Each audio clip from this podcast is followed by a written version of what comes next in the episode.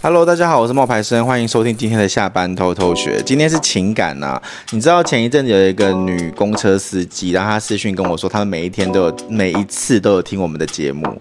真的假的？对，好感动。然后他又说他很喜欢我们。那他喜欢那种亢奋的声音，还是我们这种低沉的这种？他当然还是要亢奋的声音啊，不然他在开公他在开公车哎、欸，他要他不想要就是那个啊，就是没有精神啊。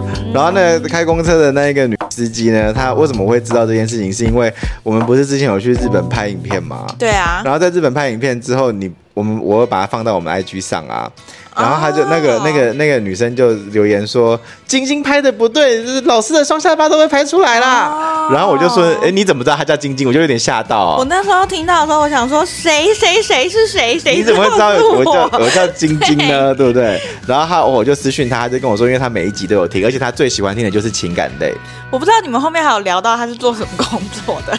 他自己说的，因为我我是跟他说，也可以参考一下我的最新作品。那些错过但不遗憾的人，嗯、他就说：“哦，我开车，我我是公车司机，我开车我没有办法看，但是我有节目我都有听这样子。” OK。然后我就说：“好，没关系。”好呀，那我们今天也是他最期待的主题，那我们就直接破题吧。我们今天要聊什么？为什么男生现在都不主动追女生了？啊，你说啊，为什么啊？为什么不追啊？因为你主动就是舔狗，你讲道理就是 PUA，谈未来就画大饼啊，你要怎么追？哎。听起来好像很可怜哎。对啊，你你怎么你听得懂吗？主动就是舔狗，就是说哦，你太主动，然后女生的朋友可能就会说，哎，你看他，他就是舔狗哎，他就是喜欢你哦，这种的。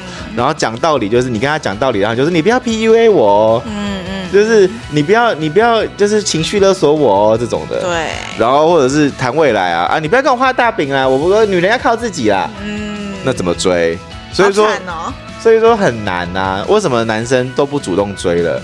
而且你知道有多荒谬吗？就是我前一阵子发了那一部男爱情的那个影片啊，嗯、就是为什么越来越多男生不想谈恋爱啊？嗯、然后那一部影片有极有可能是我们频道接下来就是有史以来最高的点阅率，哎，真的假的？你说在 IG 吗？IG 不止哦，我跟你讲，他现在是十四点八万了。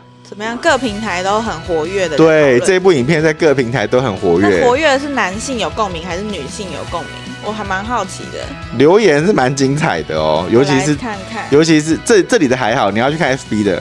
FB 的、哦、FB 破七万多了点阅率。等我一下、哦。然后这一部影片的留言留言是颇为精彩，你可以分享几个，就是给大家听听看。我手刀速速来，稍等我一下、哦。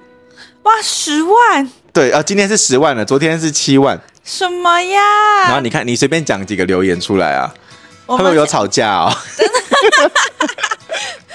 你嗯好，我们再提回回溯一下这篇影片的故事内容是什么好了。嗯，就是有在这，这一篇、嗯、这一部影片的故事的内容是说，我有一个朋友，然后他之前得了新冠，嗯、他得了新冠之后呢，发烧到三十九点八度，嗯、然后发烧之后呢，他请他的女朋友煮一点东西给他吃，然后他女朋友就说：“我是你女朋友，不是你佣人。”嗯。然后他他就拒绝了这个男生的请求，然后后来换那个女生被感染了，就是新冠肺炎，那也也发烧。那我那个朋友身体其实还没有好，发着拖着低烧的身体，然后呢就是帮，就是女生就说：“哦，我好累哦，你帮我煮一碗粥好不好？”然后那个男生就拖着自己低烧的身体煮给她吃。嗯，然后那那个男生就跟他讲了句说：“呃，当时我生病的时候，你可没对我这么好。”然后那个女生就很生气的说。我是你女朋友啊，你不对好，你要对谁好？嗯，然后他们那个就是身体好了以后嘛，对不对？然后男生可能你知道新冠有时候会有一些后遗症，嗯，比如说你会头痛啊，或者你会就是咳嗽啊什么的。嗯、然后他那男生有时候可能就会跟那女生想要撒娇说，哦，我咳嗽，或是我心我身我不舒服，对不对？嗯、然后女生就会跟他讲说，干嘛那么矫情啊？你这样以后怎么负担我们的家？然后后来那男生就觉得这个女生这样很不可取，就就决定分手。然后分手之后呢，这个故事我就把它讲了出来。我就说，其实男生也有表达脆弱的权利。嗯，那两个人在一起是要互相，这就是一个很简单的故事，就引起了广大的回响。然后你可以分享一下，就是到底大家还有说什么事情？我超想的啊，可是他不让我看所有的留言，我都看不到大家吵架在吵什么。真的吗？对呀。你用手机看吧。哦，你。我我我手机现在不能用。好，我看一下啊、哦，用我用手机来看一下大家的留言，然后看他们说了哪些话。现在脸书它不会把所有的留言都弄出来，它只会弄出精选。对啊，啊，我按全部留言，所有也看不到。对啊，就会跑很久。不给我看，好特别哦。没关系，那你帮我看那里的，那我看一下 IG 在说些什么啊？哦、好，这一部现在已经破了十万人了。嗯、然后呢，我来看一下留言。奇怪，嗯、我连点都不能点呢。对呀、啊，是不是？他今天怪怪的哦。哦，出来了，出来了。留言就有人说整个颠倒，意思是说她是女生，她受过这种不不好的待遇。嗯。然后一个男生说都是父母养出来的怪兽。然后男生说，这种类型的女生比例真不少。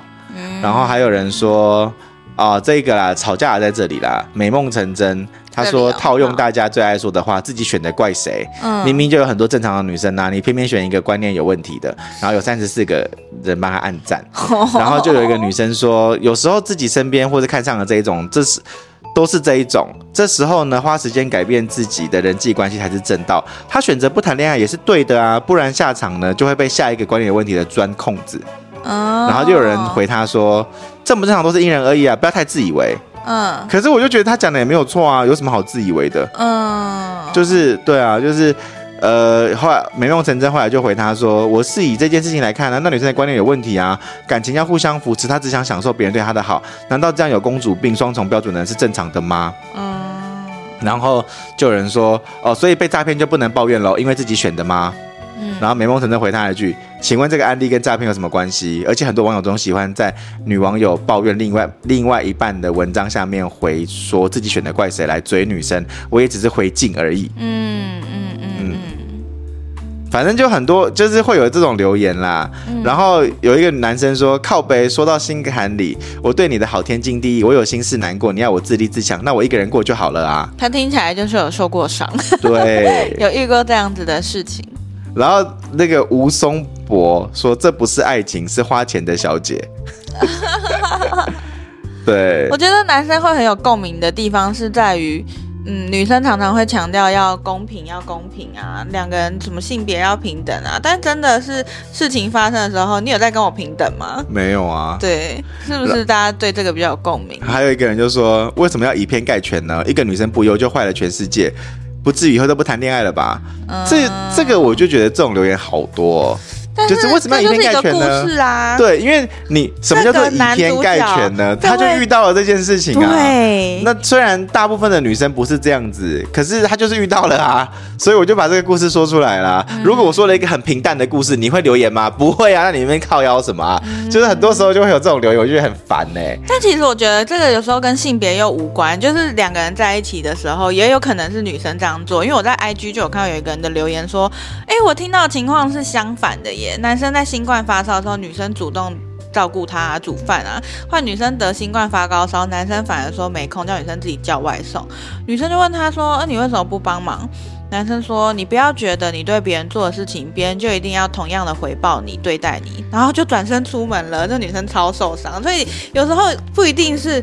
这是人的问题啊！对，这真的是跟性别无关呢。只是因为这个故事套上了男生女生之后，大家就会就是有话题可以吵了，开始带路了。对，然后你听哦，还有一个人哦，两天前说讲那么多废话，还不是自己惯出来的公主。他说不煮给你吃，这时候就要表态了，还在那边默默的忍受，搞一堆小剧场出来。难怪现在死公主这么猖狂。这不是我说的，这都是那些网友说的哈。哦，对，好好、嗯、哦。然后。反正很多留言，大家有兴趣的话可以去看一看啦。好，蛮震惊的，但是呢，这就是我们今天要延伸下去讨论的嘛。哎，等下等下，这个这个精彩，这个精彩。有一个有一个人说，外表长相决定很多适合对方的态度。假如一个相貌平平的伴侣跟你这么说，请问你会忍受吗？或者说，如果一个伴侣看到你的身身价到位了，他就敢说这番话吗？这就是一个跪舔的世代。自很多人都自怜，心疼自己没有好好被珍视，但要他们找平辈又觉得不甘。可能一直有一个人在自己身边，好像对自己蛮好不错的，但自己的着眼点却总是落在远方。其实人只有一辈子，要找到自己想要的无可厚非，但也该不该问？但是不是也该问自己真正适合和需要的是什么？嗯，对。其实外表平平的伴侣对你这样子说，你会忍受吗？嗯，你会吗？不是看他的外表有没有平平没关系，听到这句话就会很火大。但他的重点是在于你自己自己的身价是不是到位啊？如果你今天是一个就是很有钱的人什么的，人家对你讲这样的话，你会这么难过吗？不会吧？你会觉得哦，你就换一个就好了。他的意思应该是说，现代的人总是眼高于顶，可是却没有想想看自己。自己想要追求更好的，可是却没有想过自己适合的跟自己到底需要的是什么。嗯。但是现在大家都是眼高于顶的，嗯，然后他应该是自己脑补了，这是女生很漂亮，男生很平凡吧？但是其实这故事就是一个两个平凡的人的故事。嗯嗯嗯。对，好，那再来呢？就是这是我们最近的这个影片，然后给我们的灵感，让我们今天要来谈这个 podcast，就是。为什么现在男生都不主动追女生呢？那我刚刚有讲了嘛，就是男生谈恋爱就没有脆弱的权利。可是你知道我还有另外一部影片呢、啊，也蛮红的。什么？叫做为什么女孩子只养狗然后不恋爱了？一模一样的类型，那只是性别互换。对对对对。结果你知道那一部影片啊，也有大概十万人观看。哦。对，然后嗯，为什么呢？其实我们今天就着重在讲男生为什么现在不追女生。对。为什么呢？来，你说一下。我说一下。对啊。刚不是讲了吗？不就是因为他们觉得追女生的成本很高啊，主动就舔狗，讲到底就 PUA 嘛？不是因为这个原因。是是是。可是你现在身边有没有遇过那一种就是追女生的男生啊？就是没有啊。我刚刚开始录之前，我还问你说。哎，大家会不会喜欢看偶像剧？就是因为这些事情在现实生活中根本就不会发生啊！什么男生会很努力的去追一个心仪的女孩，说我真的很喜欢你啊，然后每天这样子起早贪黑的接送啊，然后买早餐啊之类的。因为我身边根本就没有这样子的对象，没有这样子的人。那我也在反思，是不是我太久没有开始有恋爱的这个。开端，所以我根本就忘了这件事情。你男朋友当时追你的时候没有做这些事吧？我觉得说到追，倒不如说我们就是很顺其自然的走在了一起。那是谁先开口说我们现在是什么关系？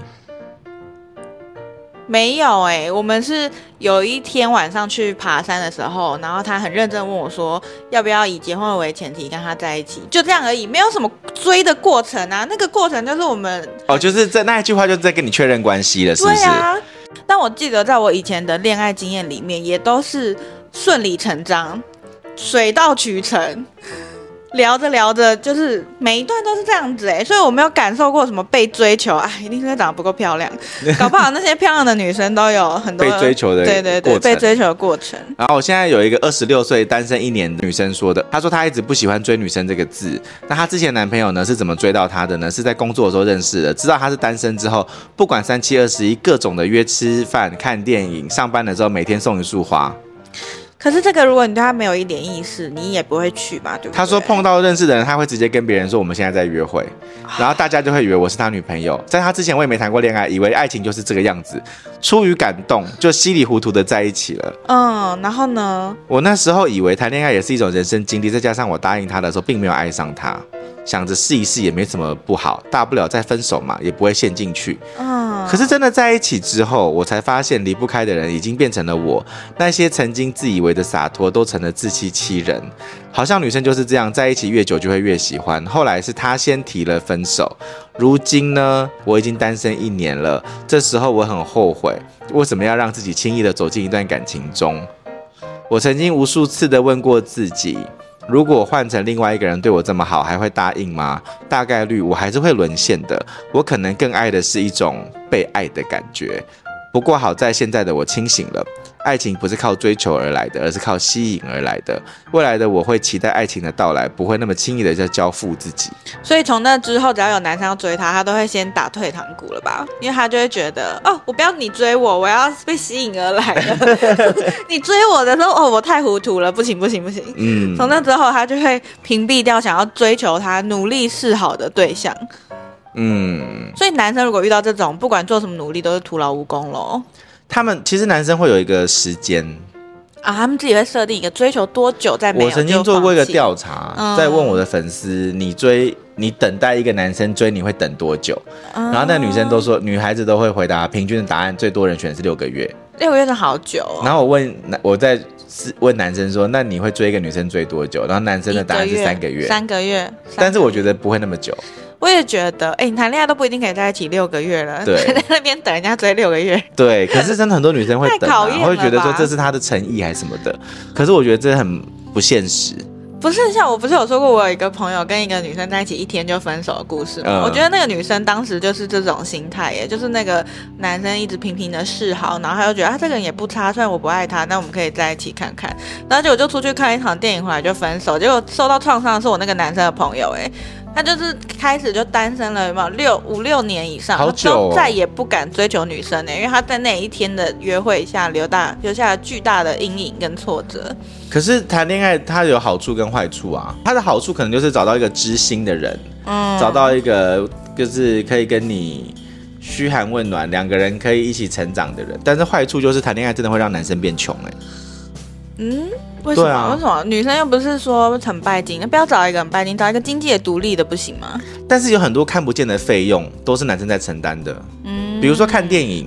嗯，出去玩，包括来回接送这些油钱，嗯，这些钱其实你单独看都不算多，嗯、可是加到一起的话就不少了哦。哦，然后男生平常也不会跟你说，哎、欸，你看电影也是我出的，哎、欸，我去接你也是我出钱。讲出来的话，女生就会说好抠哦。对呀，对我好不大、哦。然后女生就会觉得说，哎、欸，我也没有买包，我也没有买化妆品，为什么那么多年了，等到我们要结婚的时候，或是我们要做什么时候却没钱了？嗯，因为维持日常开销对很多人来讲就需要非常努力了哦。嗯。嗯，所以我觉得，呃，不谈恋爱的男生啊，那他们现在都在干嘛？都在干嘛哦？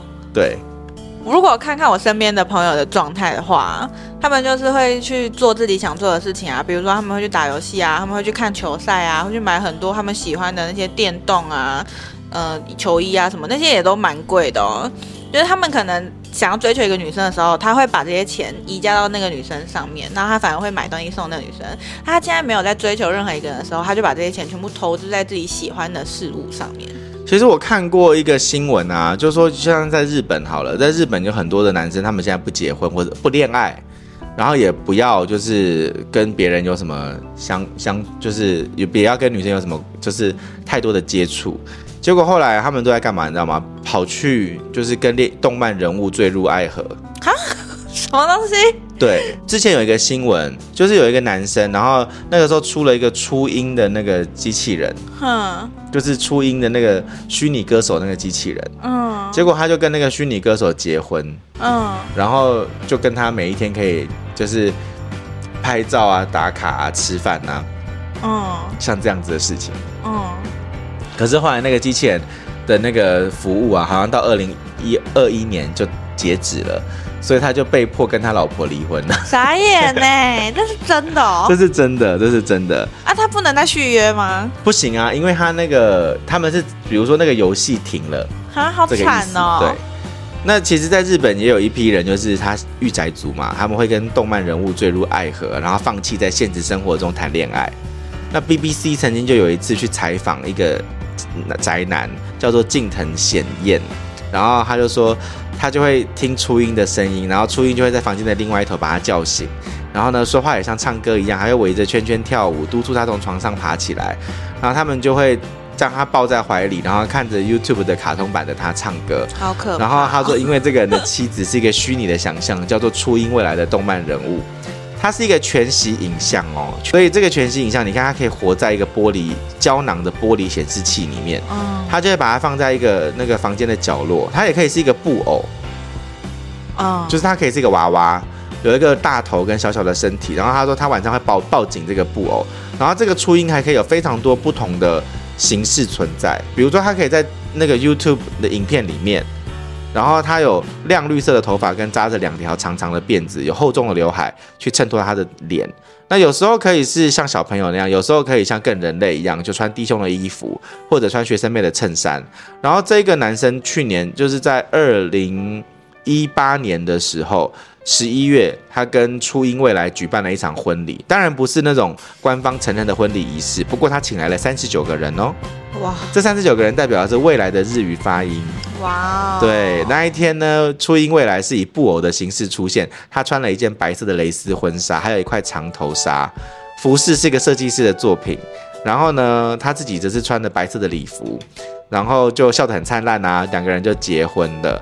他说他想要就公开举行这种婚礼的原因是证明了我对初音未来的爱，然后还有很多的年轻人跟他一样爱上了动漫人物，他想让这个世界看到他支持他们。好震惊哦！对啊，我就说这个就全息影像啊。可是他这个是那个人没办法跟他对话，对不对？他不是 AI，全息影像好像可以对话哦，就是他不是 AI 吧？他只是说他会讲，比如说他会有固定的台词啊。对，只就是反正他们没有办法交流嘛，一切都是想象来的。那他为什么不会想要在现实生活里面找一个女朋友？是因为他说我从从来没有在现实中被女人吸引过。他说，因为他不是很受女生的欢迎，在小学在小学的时候，他曾经被霸凌过。在十二年前，他在一个小学做行政，然后他一直受到两个女人的欺负，一个比他大，一个年龄跟他差不多。他跟他们问好的时候，他们会无视他，会在厨房里帮他取绰号，让他听得见。犯一个小错就会大声的呵斥他，就算是在年轻的学生面前，他都会觉得很丢脸。所以他最后就选择辞职，有两年的时间呢就不出门。他当时呢，就把自己就是关在家里面，足不出户，甚至不跟家人讲话。嗯、那他们说，现在这样子人大概有一百多万，而且会持续很多年。好猛哦！直到他认识了初音未来，嗯，他就发现说，哦，他的歌，他的舞会让我很有很动情，让我的心又活了起来。这样子。好。所以这是跨次元的爱。三十五岁的公务员，你迎娶了初音未来，好厉害哦！对，这是。所以男生不结婚之后去干嘛了？去跟动漫人物谈恋爱，对，好震惊，很 好，就祝福大家。对，所以其实应该是说，在这个社群的时代啊，在这个网络的时代，大家就会开始去找别的方法得到自己的感情寄托。嗯、那当然。